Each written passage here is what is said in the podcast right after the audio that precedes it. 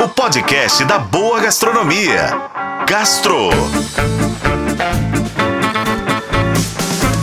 Oferecimento Supermercados BH. Quer ofertas exclusivas do BH? Baixe e se cadastre no app Meu BH.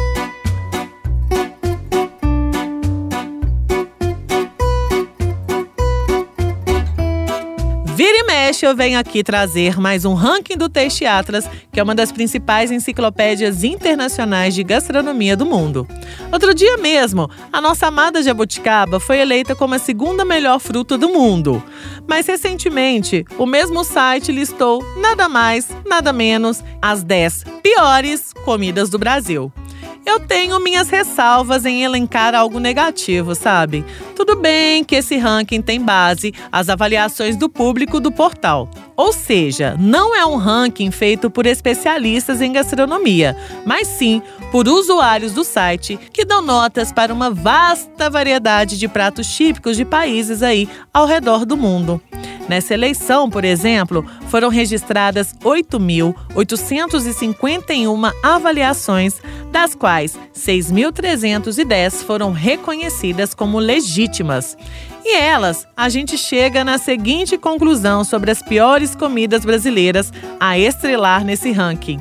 Em primeiro lugar, o cuscuz paulista. Coitado, gente! Na descrição da enciclopédia online, o prato é uma refeição criada no século XIX e geralmente servida com molde em uma forma redonda com buraco no centro. Os ingredientes citados para a receita: farinha de milho ou fubá, azeitonas, ovo cozido, frango desfiado ou peixe enlatado e ervilhas. Seguem aí figurando nessa lista a catuaba, a nossa amada bebida que é figurinha carimbada no Carnaval de BH.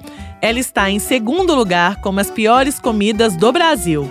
Em terceiro lugar está o arroz com pequi, um prato típico de Goiás que, segundo o Taste Atlas, se trata de uma pequena fruta da estação com forte sabor de queijo e curral.